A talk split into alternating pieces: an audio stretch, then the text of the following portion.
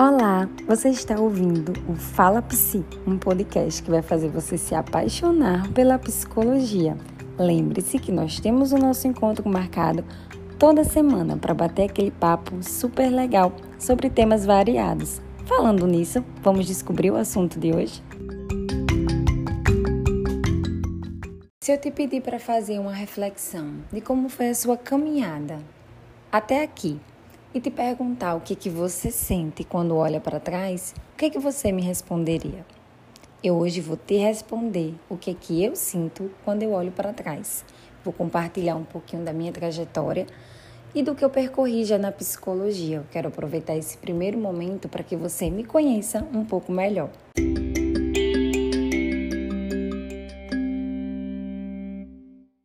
O meu nome é Thaís, eu sou psicóloga clínica, tenho especialização em neuropsicologia e em terapia cognitivo-comportamental, a mais conhecida TCC, e ela é a abordagem que eu utilizo na minha prática clínica. Eu sou formada há quase 10 anos e desde que eu me formei que eu caminhei por diferentes áreas dentro da minha profissão. Já atuei na área social, jurídica, escolar, na atenção primária, na saúde mental e na docência, que foi a parte mais difícil, porque eu tive que dar aula aos 22 anos, pouca coisa após eu ter me formado. E, normal, eu tinha muitas inseguranças batendo na minha porta, né? Mas deu certo, eu agreguei muito no meu currículo e na minha experiência. E aí eu nunca parei de atender. A clínica é algo que me acompanha desde os estágios, né? Então, me formei e eu fui direto atender. Eu lembro que a minha supervisora, ela me ofereceu a sala dela em Natal, que foi onde eu me formei, para que eu atendesse. Ela disse que acreditava em mim queria me dar essa chance para eu adquirir experiência, para eu captar pacientes. E aí eu fui. Porém, eu passei seis meses com um paciente apenas. E logo quando eu me formei, apareceu uma vaga na área social no município que os meus pais moram, Nova Cruz. E aí eu voltei para Nova Cruz. Trabalhava quatro dias da semana. E no dia que eu ficava livre, eu ia para Natal fazer esse atendimento, mas era um paciente só. E era muito frustrante isso, porque como é que seis meses eu não consigo aumentar o número de pacientes? Eu não consigo captar mais ninguém. E aí eu fazia após já, e eu dizia, meu Deus, eu já estou estudando, eu já estou fazendo o que eu posso, e eu não consigo saí dali, voltei para Nova Cruz. Abri mão com seis meses e disse: não, vou atender em Nova Cruz. Fui atender, consegui uma paciente, atendi a domicílio. Quando eu me senti um pouco mais segura financeiramente, eu aluguei uma sala e fui atender essa paciente. Uma só, também. Muito frustrante, né? E aí eu disse: não, que é que eu faço? Eu mudo de área? Será que a clínica não é para mim? Eu não estou conseguindo evoluir. E aí eu disse: não, eu, eu fiz de tudo, eu, eu já me dediquei eu, eu passei os cinco anos me dedicando bastante. Eu fiz todo tipo de estágio, de voluntariado. Eu, eu quis realmente aproveitar tudo da minha, da minha graduação, porque eu quero atuar. E aí eu fui estudar, era a única coisa que eu podia fazer. Fui firmar meu networking, fui conhecer pessoas, fazer parcerias, e aí foi começando a dar certo. Fui começando a receber encaminhamentos, indicações, fui construindo o meu nome. Mas durante o curso, a gente escuta muito que não se dá para viver da psicologia. E eu ouvi muito isso, né? E acabei acreditando que tinha que se trabalhar em três, quatro lugares, ficar presa a um emprego fixo, ganhando é, um valor mais baixo, mas com a garantia de que teria aquele dinheiro no final do mês. E isso me fez entrar numa zona de conforto muito grande.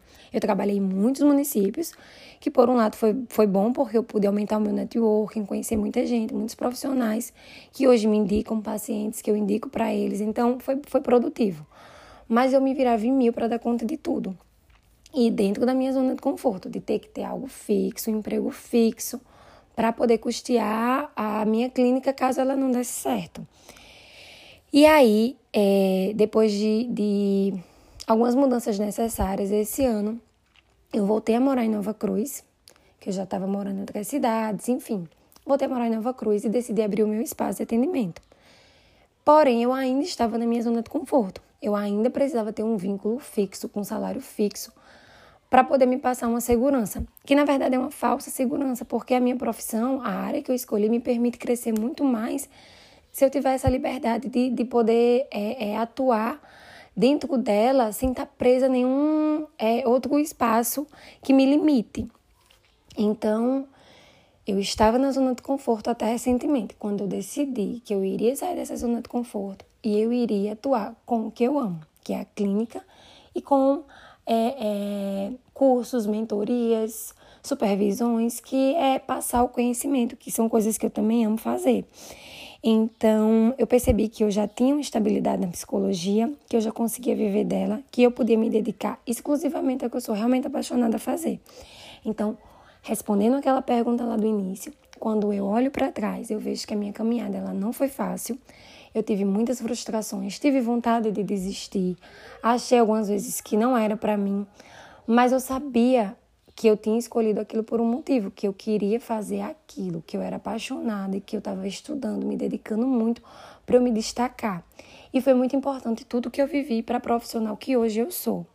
Então, as frustrações, as decepções, elas fazem parte do processo, mas na minha experiência, elas foram uma escada. Elas me ajudaram a me tornar a profissional que hoje eu sou. Então eu fico muito feliz em olhar para trás e ver que tudo que eu batalhei, tudo que eu é, é, busquei me fez hoje ter a minha agenda cheia, fazer avaliação psicológica, é, neuropsicológica, atuar na psicoterapia, dar supervisões, estar tá aqui nesse podcast, tendo tempo de me dedicar para isso e montando o meu curso e a minha mentoria. Então, foi muito válido tudo que eu vivi. Eu estou compartilhando essa experiência para que você também entenda que às vezes as suas frustrações e as suas dificuldades fazem parte do processo, tudo é uma construção. Então, sejam muito bem-vindos a esse podcast. Eu vou utilizar esse espaço para compartilhar muita coisa bacana. Vou trazer aqui temas gerais que envolvam a psicologia, vou dar dicas, compartilhar experiências, comentar filmes, séries, trazer reflexões e também, claro, né, falar sobre transtornos como ansiedade, depressão, toque, sobre como nossos pensamentos e sentimentos estão envolvidos em tudo. Então vai ser um prazer compartilhar um pouco da minha vida e do meu conhecimento.